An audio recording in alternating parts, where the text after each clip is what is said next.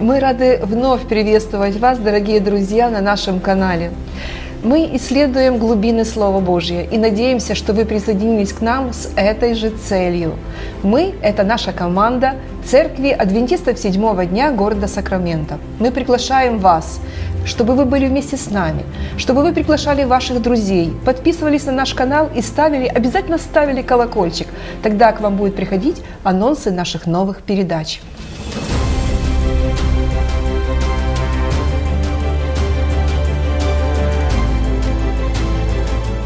Добрые небесные очи, мы вновь собрались вместе для изучения Слова Твоего. Просим, чтобы Ты Духом Святым пребывал в нашей среде, чтобы Дух Твой Святой учил нас, чтобы Он нас обличал на наших путях. И если мы принимаем неправильное решение в нашей жизни, чтобы Он наставлял нас на всякую истину, чтобы мы правильно понимали то время, в которое мы живем, чтобы мы не забывали о той борьбе, которая происходит в нашем мире и в наших сердцах между добром и злом. Помоги, порой проходя сложные испытания и трудности в нашей жизни, всегда выходить достойно из этих ситуаций сложных, проявляя упорство и веру в нашей жизни. Будь прославлен через наше служение. Аминь. Аминь. Может ли сила воли помочь человеку победить свои плохие наклонности и грехи? И какова роль чувств в принятии решений? Возможно ли человеку самому дисциплинировать свои чувства? И вводный стих, который будет сопровождать нас на протяжении всего этого урока, записан в Колоссянам 1 глава и 29 стих. Пожалуйста. «Для чего я и тружусь, и подвязаюсь силою Его, действующую во мне могущественно». Хотелось ли вам когда-нибудь избавиться от своих плохих привычек? Вот был у вас такой опыт в жизни? Безусловно, плохих привычек гораздо больше в нашей жизни, чем хороших.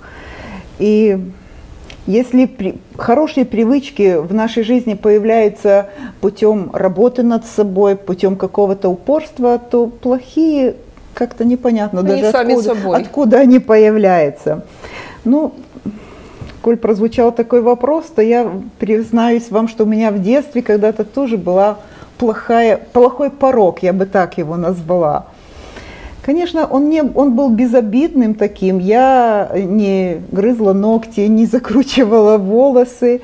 Но когда я нервничала или переживала, я вот одной рукой теребила вот эту часть другой руки.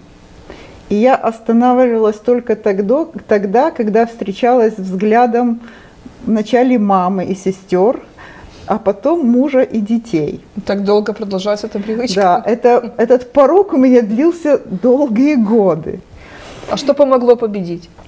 Э, мне это очень не нравилось, хотя это было безобидно вроде бы на первый взгляд, но мне это было очень не нравилось. И я признаюсь вот впервые, что я молилась за это – и я поставила такие вот как бы, ну, цели, что в течение недели я не буду это практиковать. Если я на третий или второй день срывалась, то этот отсчет начинался заново. Конечно, не скоро, но я его из, из, от этого порока избавилась. Ну, Слава чем мы Богу. тебя все вместе тут и поздравляем.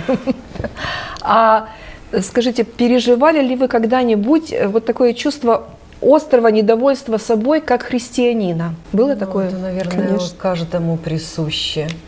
Особенно э, чем старше мы становимся, чем больше мы изучаем священного писания, чем больше мы соприкасаемся с духовными людьми, тем больше мы видим свое несовершенство. И каждый раз хочется эту планку поднимать, и порой мы срываемся и падаем на прежний уровень. И, конечно же, эта неудовлетворенность своим христиан, христианским состоянием, она присуща, я думаю, она даже была присуща апостолам, не только нам, простым людям. А разочарование вот было, вот чувство такого разочарования, когда вот ты сказала, было, срывы были? Ну а как же, как же без разочарования? Вся наша жизнь это сплошные такие взлеты и падения, и кто же не проходит через разочарование? Они, оно, возможно, у меня было даже пару дней назад, потому что хочешь э, выглядеть э, на более высоком уровне, более достойно, смотришь, нет, ты не соответствуешь этому уровню, и, конечно же, разочарование постигает, но, опять-таки, я говорю, чем старше мы становимся, чем больше опыта он и становится, тем мы проще проходим, наверное, через эти этапы жизни, потому что у нас есть источник силы.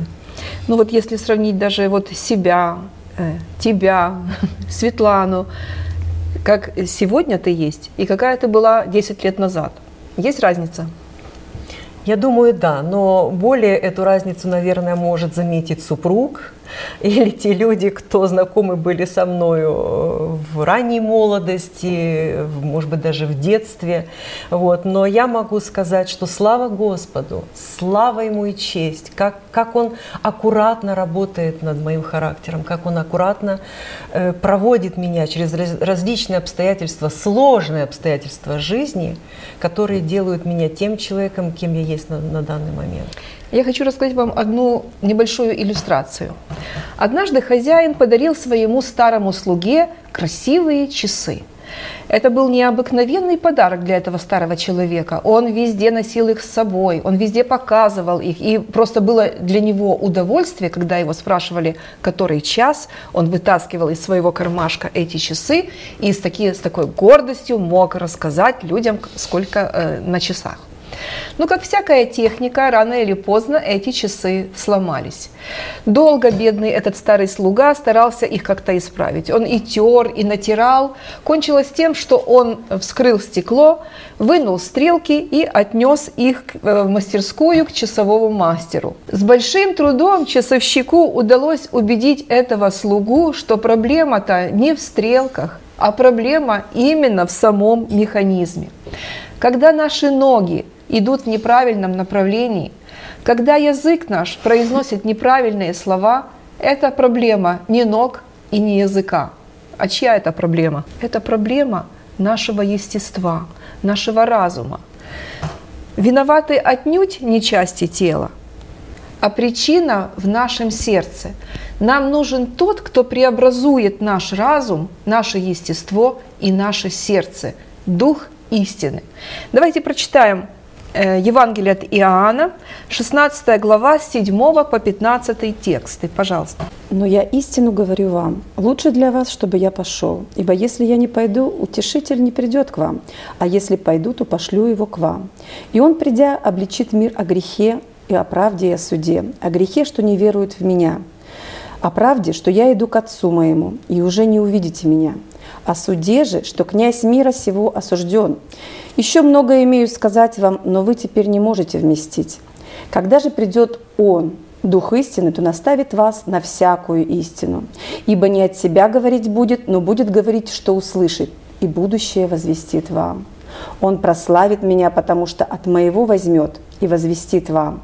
Все, что имеет Отец, есть мое. Потому я сказал, что от моего возьмет и возвестит вам. Какое же служение или какой ремонт нашего сердечного механизма производит в нас Святой Дух? Он утешает, обличает мир о грехе, он наставляет на всякую правду и истину, э, он э, будущее возвещает нам, он прославляет в нашей жизни Небесного Отца, э, обличает мир о правде, о грехе, о грехе, о, о правде, правде и о суде. А э, вот эти вот три понятия, вам никакое вот э, созвучие не происходит в вашем разуме? О грехе, о правде. Весть. Это трехангельская весть, заметьте. Точно. Абсолютно. Если мы сравним э, этот отрывок из 14 главы Откровения, книги Откровения, вот все эти три пункта как раз присутствуют в каждой из трехангельских вестей. Что интересно, что Господь говорит, что Он не будет заниматься ремонтом нашего сердца, а Он говорит так, я сделаю совсем другую операцию и дам вам сердце новое, и дух новый дам вам. Заберу из плоти вашей сердце какое? Каменное, каменное, а дам вам сердце плотяное. Скажите, пожалуйста, а почему Святой Дух называется Духом истины? Дух истины, потому что только посредством Святого Духа мы можем на самом деле найти э, ту самую жемчужину, э, то есть истину, которая она одна. Да, учений очень много в мире, очень много конфессий, очень много споров, очень много мнений, но истина все равно остается одна. И только под воздействием Духа Святого человек может прийти к этой истине и понять эту истину. Э, все мы христиане, мы читаем Библию, и тем не менее у нас возникает очень много споров об одном каком-то вопросе, очень много мнений. Э, то, что касается истины, что касается истины, Бог четко знает – что каждый человек, который открывает свое сердце, он посылает ему Духа Святого. И Дух Святой обязательно не сокроет ничего. Если человек хочет узнать истину, вот такую, какая она есть. В чем наша проблема? Проблема в том, что мы хотим истину подстроить под себя. Мы не хотим себя подстраивать под закон Божий, правда? Это ну, претит нашему человеческому естеству. А когда мы понимаем, что в этом наша проблема, когда мы себя подстраивать начинаем под закон, вот тогда, под закон Божий, под 10 заповедей, да, э, которые мы все знаем, вот тогда истина открывается нам, и тогда мы ее сможем вместить, потому что иногда мы просто не в состоянии вместить своими человеческими силами без Духа Святого. Святой Дух, мы читали, обличит о грехе. Что это значит? Ну, это он указывает нам на наш грех – и дух истины – это именно он указывает, где правда, а правда, она только в Боге. Дух Святой ведет нас к покаянию. Святой Дух может обличить нас о грехе, но Он может нас заставить раскаяться в этом грехе. Нет, он не делает этого. Выбор все равно остается да, за человеком. Он оставляет выбор. Даже Господь этого не делает. Да, он и он может э, раскрыть нам истину о Боге, вот как ты говорила, раскрыть mm-hmm. действительно единственную, правильную истину. Но может ли он заставить человека принять эту истину? Ни в коем случае. И мне кажется, что еще он может, э, человек иногда не понимает, что он грешит да, то есть, ну вот я делаю какой-то поступок, и я абсолютно уверен в том, что, уверена в том, что я делаю правильно. И только последствия моего поступка мне иногда показывают, что я совершила ошибку. И вот тогда ты понимаешь, как правильно действовать, пойти извиниться или исправить что-то, или же оставить все как есть. То есть вот тут уже Дух Святой. Дух, Святой Дух указывает нам на грех. Он открывает, да. Даже, возможно, на забытый нами да, грех. Да, да. И это большое благословение для нас. Да. Мы с вами уже говорили, что человек без Бога не может преобразовать себя. В принципе, он не может делать ничего. А скажите, пожалуйста, может ли Господь преобразовать человека без участия самого человека? Это невозможно. Всегда нужно двухстороннее сотрудничество. Обязательно. Без сотрудничества не может ничего быть, потому что Господь, Он настолько милостив, настолько любит нас, что Он нас создал свободными существами. Мы не рабы Ему, и он дает нам право выбора. И это право выбора остается всегда за нами. Но можем ли мы другим помочь в этом вопросе? Можем? Конечно. Конечно. Миссионер однажды спросил освященного христианина, который отличался редкой духовностью, что больше всего побудило его стать последователем Христа. А этот христианин, который до своего обращения вел, мягко говоря, не совсем праведную жизнь, ответил ему так. «Эти глаза видели много греха», – тихо начал он, «а эти руки совершали много зла и насилия. Мой ум постоянно вынашивал и замышлял зло. И все же, когда мои друзья, бывшие прежде ворами, перестали красть, когда лжецы стали говорить правду, когда жестокие люди стали делать добро, я подумал, что в их религии что-то есть, и я увидел это не в храме, я увидел это в их жизни.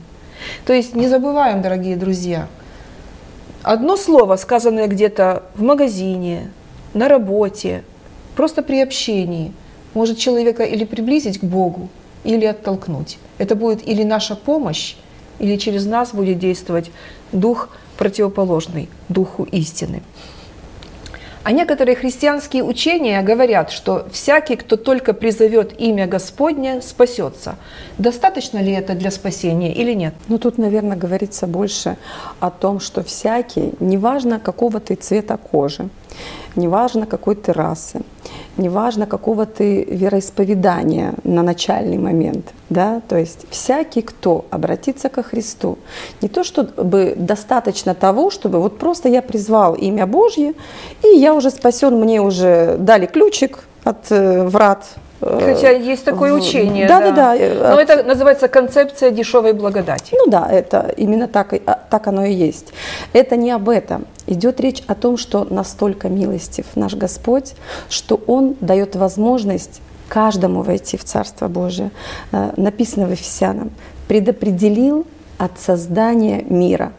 То есть человечество, э, начнем сначала, Он предопределил человечество – к спасению от создания мира.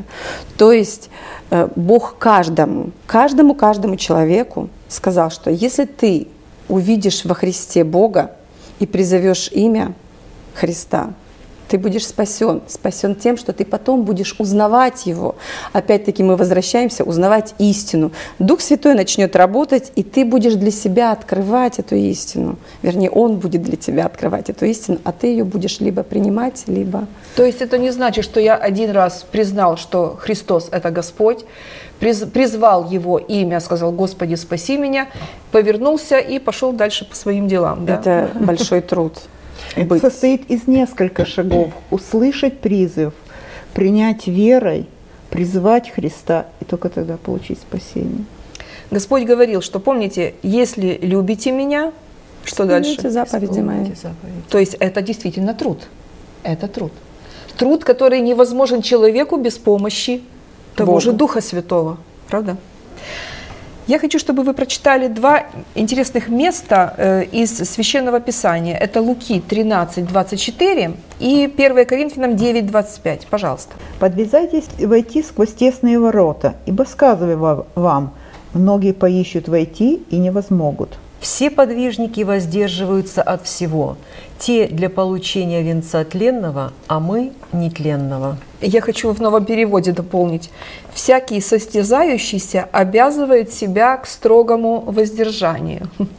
И я вот хочу спросить вас, какие качества должен проявить спортсмен, ну, допустим, который хочет выиграть Олимпийские игры? Ну, прежде всего, это очень сильные духом люди, очень настойчивые, э, которые очень много занимаются для того, чтобы однажды, возможно, попасть на Олимпийские игры и получить эту высшую награду. Но еще вот хотелось бы отметить э, в контексте страданий, эм, в контексте темы о страданиях, которые мы рассматриваем, вот давайте вспомним такую картину. Вот, допустим, даже вот мы приходим в гимнастический зал, и мы видим людей, которые работают над собой, да, над своими телами. В каком состоянии мы их видим? Ну, ни в коем случае они не лежат на шезлонгах, попивают какой-то вкусный напиточек, заедают тортиком, отдыхают там, да. Нет, это люди трудятся. Порный труд. Это, они трудятся так, что До даже, пота. даже возгласы издают, потому что им тяжело, им порой больно. Я иногда смотрю на этих людей и думаю, как же ж они мучают свои тела. Для чего? Кто-то для того, чтобы быть сильнее, кто-то просто красивее, чтобы быть. Но им порой бывает даже очень больно, потому что мышечная масса нарастает порой от того, что рвутся даже мышечные волокна. Вот, и люди претерпевают эту боль и делают это постоянно для того, чтобы достичь вот этого вот тленного венца, как говорит апостол. Вот Павел. недаром был прочитан стих из Луки, в новом переводе звучит так. «Сделайте все возможное, чтобы войти вам узкой дверью». То есть вот как ты рассказываешь, из себя выйти просто. Да что называется. Да. Что касается спортсменов, э, хочу немножечко добавить. У меня сын профессиональный футболист. И всю жизнь мы в спорте, всю жизнь. И на самом деле вот эта вот целеустремленность, да, которую отдают спортсмены своему делу с самого маленького, организационные моменты, да, то есть дисциплина определенная, оно достойно восхищения. И если бы мы хотя бы чуть-чуть относились э, к вере нашей, да, и к Богу, вот хотя бы чуть-чуть с таким рвением, то наша вера бы возрастала, и, наверное, Господь бы уже давно пришел. Ну, недаром Павел именно на... масса. Да, да, вот да. недаром Павел взял пример именно от этих спортсменов. Да, да. Он посмотрел да. на труд этих людей, и он понял, что... Это действительно большущий труд. Да, это большой труд. Дай Бог, дорогие друзья, чтобы э, наши усилия равнялись усилиям этих спортсменов, и мы приложили бы такой же самый труд. Наверное, каждому знакома ситуация, когда мы с 1 января или со следующего понедельника или с 1 числа следующего месяца обещали себе, что мы обязательно или сядем на диету, или пойдем в спортзал, или выучим иностранный язык. То есть сделаем что-то очень полезное и доброе лично для себя.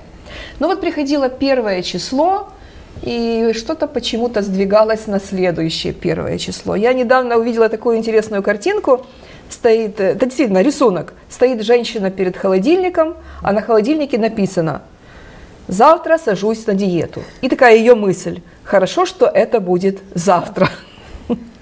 Как вы думаете, почему так сложно принять правильное вроде бы решение?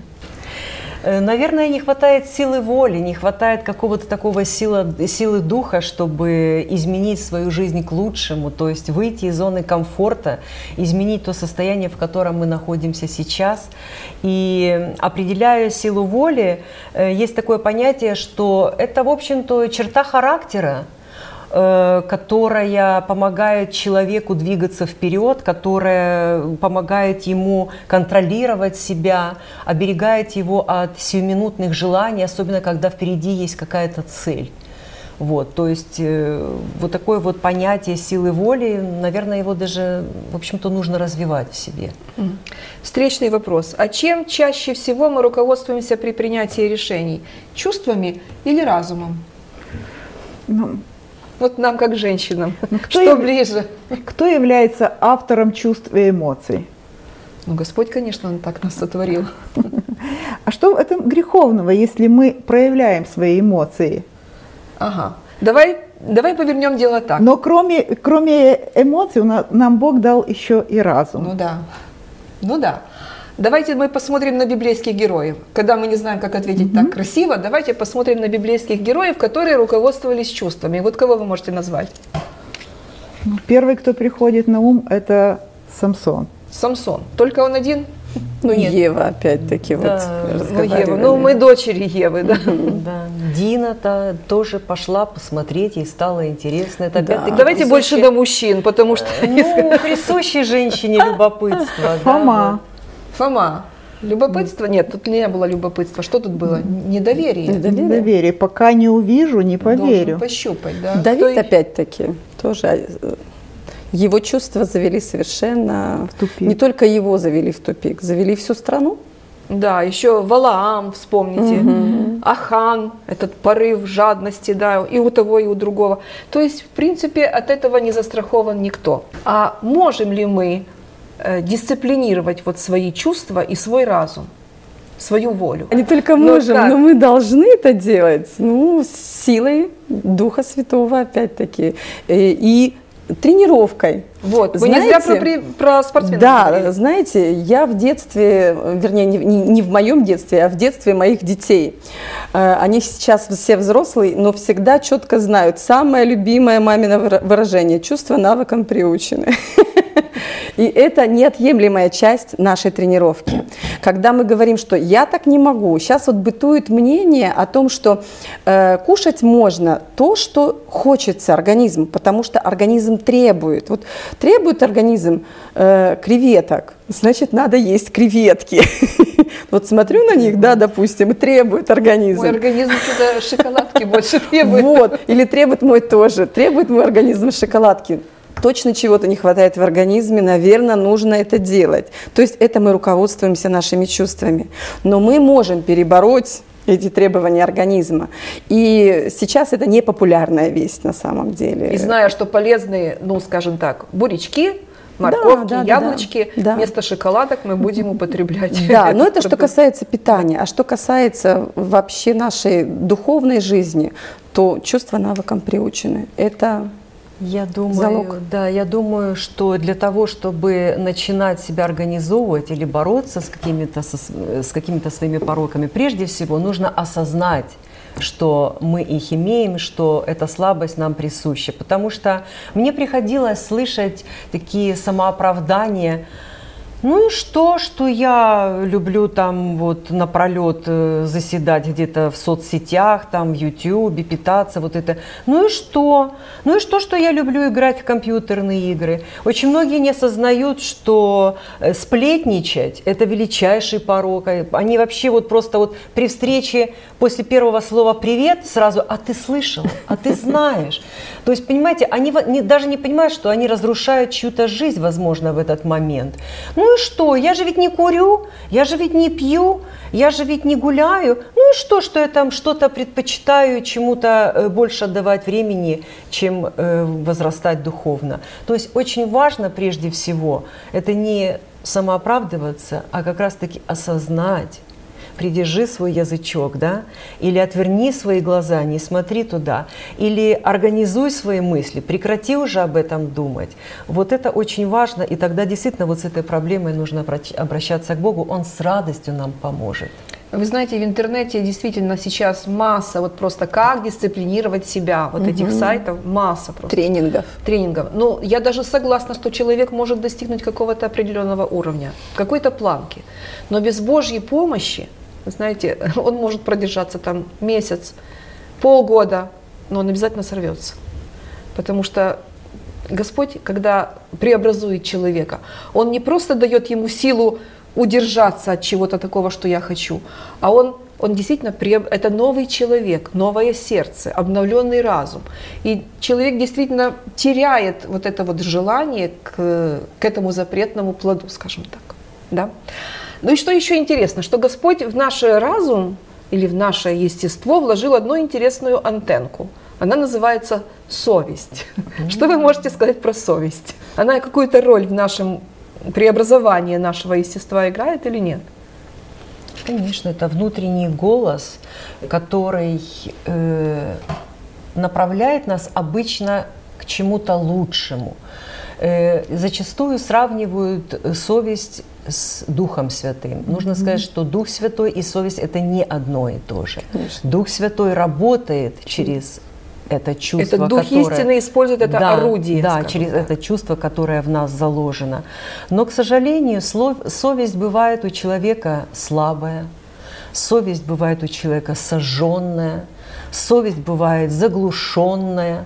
Вот, человеку неудобно слышать этот голос, он отвлекает от себя это внимание. Поэтому полагаться только на одну совесть – это тоже опасно. Вот, потому что совесть не тренированная бывает даже. Вот то, о чем мы говорили, что нужно уметь э, себя организовывать и тренировать. Так что все-таки без Бога, без хлеба жизни, которого, который мы называем Священное Писание, невозможно человеку духовное возрастание. Да, и апостол Петр дает нам практический совет, как, соединив человеческие усилия с божественной силой, достичь именно самодисциплины.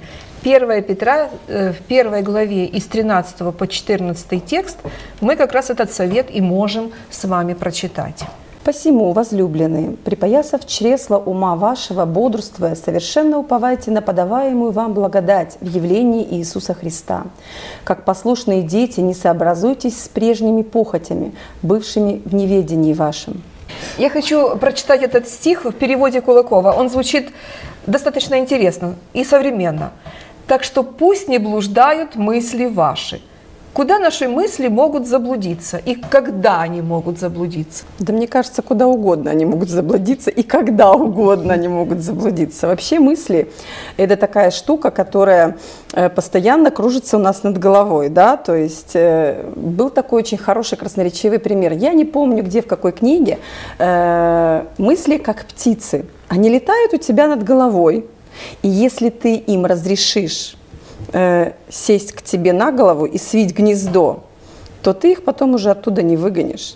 Но если ты будешь постоянно, ну, имеется в виду именно плохие мысли, да, не, не от Духа Святого, а, но если ты будешь постоянно на чеку и отгонять этих птиц, то бишь мысли, то ты будешь всегда опять-таки натренирован. У нас сегодня спортивный урок. Спортивная тема, да. да. Да, но это как раз-таки вот речь идет о том, как контролировать свои мысли. А куда они могут заблудиться, ну, чаще всего они блуждают тогда, когда нам становится что-то неинтересно, или нам становится скучно, или у нас есть какие-то приоритеты. Mm-hmm. Ну, мы можем даже это ощущать во время служения. Пастор говорит проповедь, старается изо всех сил, а мы в этот момент далеко, где далеко. угодно уже отдыхаем где-то на берегу, где-то общаемся с друзьями, планируем, как начнется следующая неделя. При чтении священного писания даже бывает так. Читаешь, читаешь, читаешь, углубляешься так сильно, что, что оказываешься себя, очень далеко. Да? Что выясняется, что ты уже далек от того, что читаешь. И, к сожалению, это бывает даже во время молитвы. Чаще всего не своей, а когда мы присутствуем во время чьей-то молитвы или публичной молитвы, мы тоже можем где-то витать в облаках. Знаете, как вот было такое слово? Вот это и есть блуждающие мысли. Да, вообще вот интересный э, современный перевод, очень интересный. Он э, на знакомые слова как-то обращает наше внимание совершенно с другой стороны. Вот э, в 14 стихе, смотрите, как послушные дети Божьи, не допускайте, чтобы жизнь ваша складывалась под влиянием похотей, владевших вами, когда вы были еще в неведении. А как это жизнь под влиянием похотей?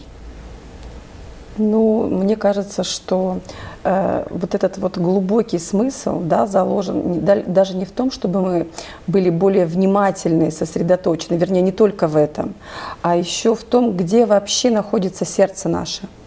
Потому что там, где сердце наше, там и мысли наши.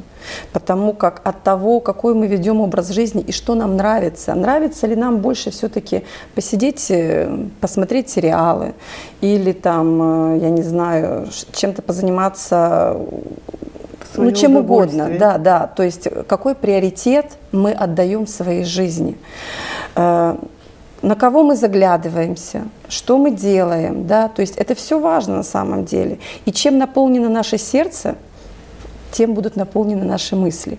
Конечно же, есть отступление, что э, сатана нас искушает в любом случае, даже если наше сердце э, достаточно чистое и мы э, в хороших тесных отношениях с Богом, то обязательно сатана будет посылать нам какие-то искушения, и мысли будут нас отвлекать от истины и от святого.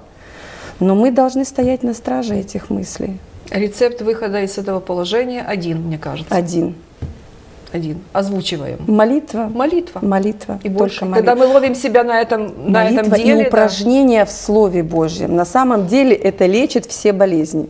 Когда, если есть правила, вот, допустим, или у детей, вот если детей воспитываешь э, изначально, вкладываешь им в то, что, то, что ты с утра ничего не должен делать. Сначала Слово Божье, это как вот, как просто жизненная энергия. Вот ты должен батареечку включить, вот Слово Божье открыл, и у нас был такой опыт э, с младшим сыном. Э, он приходит со школы, вернее, прибегает со школы и забегает домой, бросает рюкзак, бежит в спальню. Я не понимаю, что случилось. Я забегаю, захожу в комнату, а он сидит с Библией и читает. Я говорю, что случилось, что произошло? Я утром опоздал, я не успел, я читаю. То есть упражнение принесло свои результаты. Да, это вот чувство навыкам приучены. Они, конечно, очень иногда были недовольны, что у нас не так, как у всех, у нас очень строго, это неправильно. Но сейчас они все с утра... Зато сейчас нет проблем, правда? Вообще нет проблем, я имею в виду с чтением Библии. Да. Нету проблем. Слава так Богу. Что, дорогие друзья, упражняемся. И упражняемся, как спортсмены, настойчиво. Матфея 5 глава, 29 текст. «Если же правый глаз твой соблазняет тебя, вырви его и брось от себя, ибо лучше для тебя, чтобы погиб один из членов твоих, а не все тело твое было ввержено в гиену». Ну, наверняка многие из нас, когда первый раз открыли этот текст и прочитали, они, я в том числе, мы были очень удивлены. Это же радикальное решение. И кто-то сказал, что если бы это решение исполнялось буквально, то мир был бы полон увечных людей. Как это радикальное решение можно применить в своей жизни? Да, наверное, это самое э, жесткое решение, которое мы э, повеление Господа, что вырвать глаз. И по поводу этого вопроса очень много звучало насмешек со стороны критика во все времена. Как вы поклоняетесь Богу любви, когда Он говорит, что нужно вырвать, вырвать глаз свой? Это как раз э, реплика тех людей, которые не читают контекст Библии, а вот вырвали стих и применяют его в своей жизни. Но слава Богу, что большинство э, трактователей Библии понимают правильно этот вопрос. То здесь Иисус говорит о какой-то как э, иносказании, как притчу использует, да? Ну, достаточно сильные слова он использует. Да. Ведь 90% информации мы получаем глазами. Правильно же, да? И как мы используем дальше эту информацию? Получаем, используем ли мы его в правильном направлении или не в правильном? Если появилась инфекция греха в нашем глазу, то Господь говорит, что лучше вырвать этот глаз, чтобы эта инфекция не распространилась дальше по всему телу и не привела бы нас к смерти. Точно так же и в отношении к руки или ноги. Иногда даже в медицине используются такие радикальные меры. Если идет гангрена ноги, то лучше отрезать какую-то часть ноги, чтобы впоследствии не пришлось удалять всю ногу. Ну, если мы посмотрим на предыдущие стихи, которые идут как раз перед этим текстом, то мы увидим, что как раз там идет в контексте греха прелюбодеяния. И Господь повелевает устранить источник этого греха. Ну, то, что вот ты сказала, то, на что мы смотрим. Мы не говорим сегодня, что э, именно грех прелюбодеяния только такой грех, и ты должен вырывать свой глаз. Нет, это может быть то, что мы сегодня любим смотреть. Это социальная сеть, это какое-то шоу, это какое-то телевизионные передачи, это новости, которые сегодня тоже люди за поем просто упиваются ими и сидят на них, да. То есть это, и это так же тяжело, как и вырвать себе глаз, этот процесс. Отказаться от этого бывает очень сложно. То же самое, вот рука, нога, это то, на что смотрит глаз, то берет рука и туда идет нога. Это все связано. Но почему Господь использует такую гиперболическую форму, как вы думаете? Ну, наверное, потому что Христос, Он ведь всегда говорил притчами. И на самом деле э, в этих стихах утрировано для того, чтобы мы могли более точно понять, насколько страшен грех, и что лучше быть увечным, но в Царстве Божьем, да, Христос говорит, нежели ты будешь жить красавцем, но недолговременно останешься на земле и сгоришь вместе с землей. Да, для нас борьба с нашим внутренним грехом – это может быть вопрос жизни и смерти. 100%. Вот так же, как это болезнь гангрена. 100%. У тебя стоит вопрос, или тебе отрезают эту руку, и ты остаешься жить, или ты с обоими руками, но ты ложишься в деревянный футляр. Да. Да. Что интересно, что Господь здесь говорит – э, вырви глаз у себя, а не пойди и не вырви глаз у твоего соседа. Потому что мне кажется, что нам было бы намного легче пойти проще, да, и повырывать все глаза. Хорошая мысль. Да. Обычно люди любят этим заниматься. Да. Да, а люди как раз любят наоборот. Все отсекать мы. руки, отсекать ноги и вырывать глаза. Проводить операцию, да, у кого-то. Да. Пусть Господь сохранит нас от этого, дорогие друзья. Будем смотреть прежде всего на себя и отсекать от себя вот эти плохие привычки, которые могут лишить нас вечной жизни. Поразительные слова записал однажды немецкий драматург Бертольд Брехт. Он так сказал – есть люди, которые борются целый день, и это хорошо. Есть люди, которые борются один год, это еще лучше. Есть люди, которые борются много лет, и это просто замечательно. Есть люди, которые борются всю жизнь, вот без них нельзя обойтись. Важно не то, сколько энергии ты вложишь в определенный процесс. важна настойчивость, с которой ты каждый день будешь идти вперед. То есть успеха достигают не те, которые сделали одну попытку и остановились, а те, которые один раз, один раз, еще один раз, еще много-много раз, и в какой-то определенный момент человек достигает поставленной цели. А настойчивость и упрямство – это синонимы или антонимы, или как это можно объяснить? Вот скажите мне, пожалуйста, они отличаются или это одно и то же? Ну, у них есть, конечно, и общие свойства, но отличительная черта в том, что вот как-то всегда настойчивость э, воспринимают как положительную черту, а упрямство как отрицательную. Хотя э, иногда мы говорим, что тебе нужно проявить больше упрямства в чем-то. Так что же такое настойчивость? Настойчивость – это личное волевое качество, умение преодолевать препятствия на пути к цели. То есть, угу. вот как уже То есть было человек сказано, имеет какую-то цель, да, именно цель. Вот еще раз и еще раз и еще раз мне что-то мешает, я преодолеваю, иду к цели настойчиво, невзирая ни на какие э, помехи. А упрямство обычно, ну, как бы тождественно несговорчивости, вот что-то в а этом цель роде. там есть в упрямстве? Настоять на своем. Вот я прав, э, невзирая ни на что. Вот обычно говорят, ну такой упрямый человек, но ему вот уже и так, и так, и так. Нет.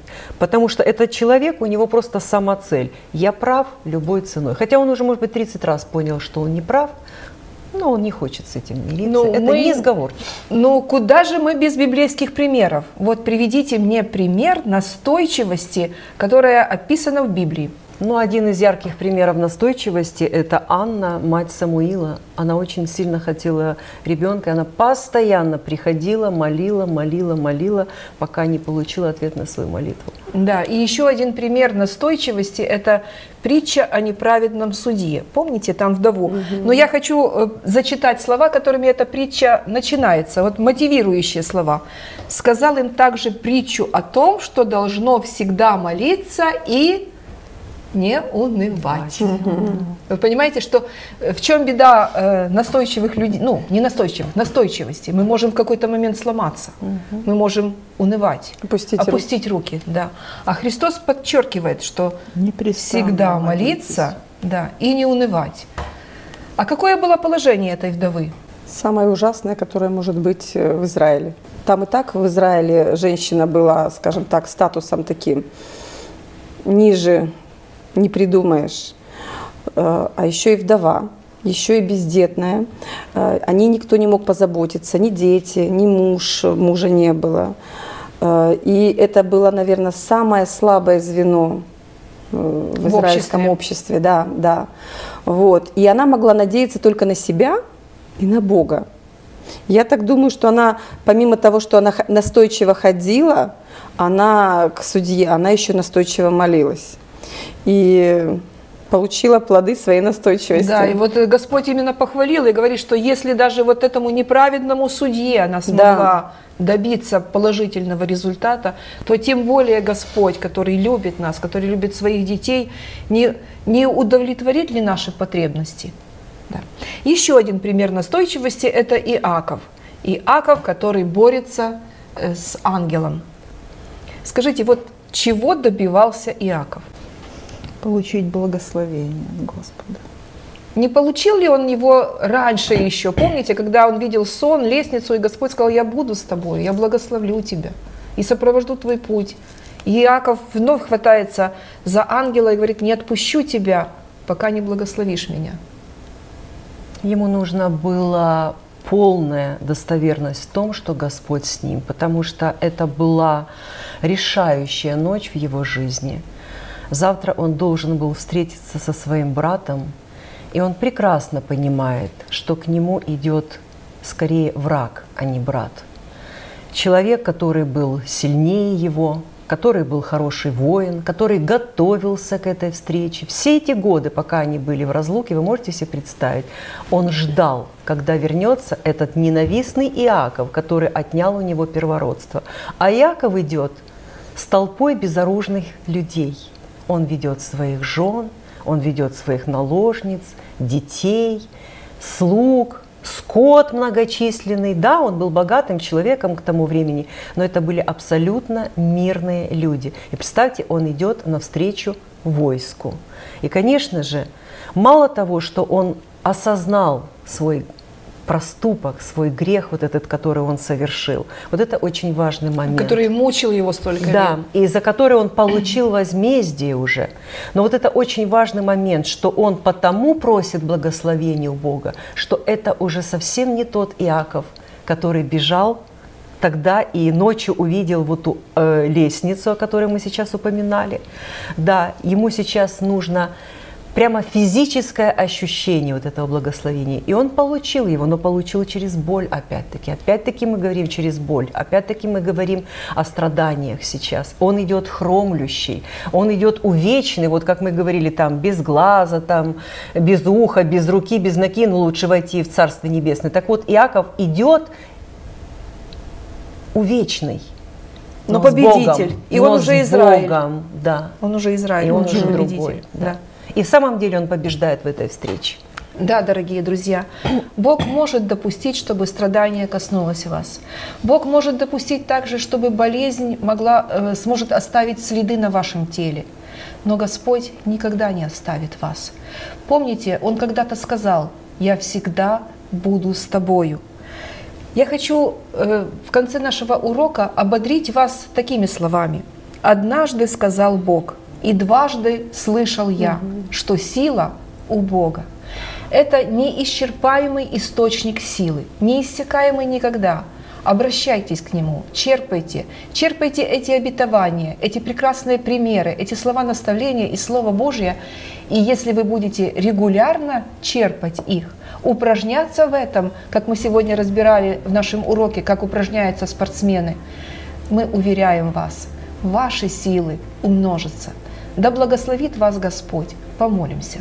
Любящий наш Господь, благодарим Тебя за эти прекрасные наставления, за эти примеры, которые Ты оставил для нас. Господи, дай нам мудрости, чтобы мы могли научиться из этого.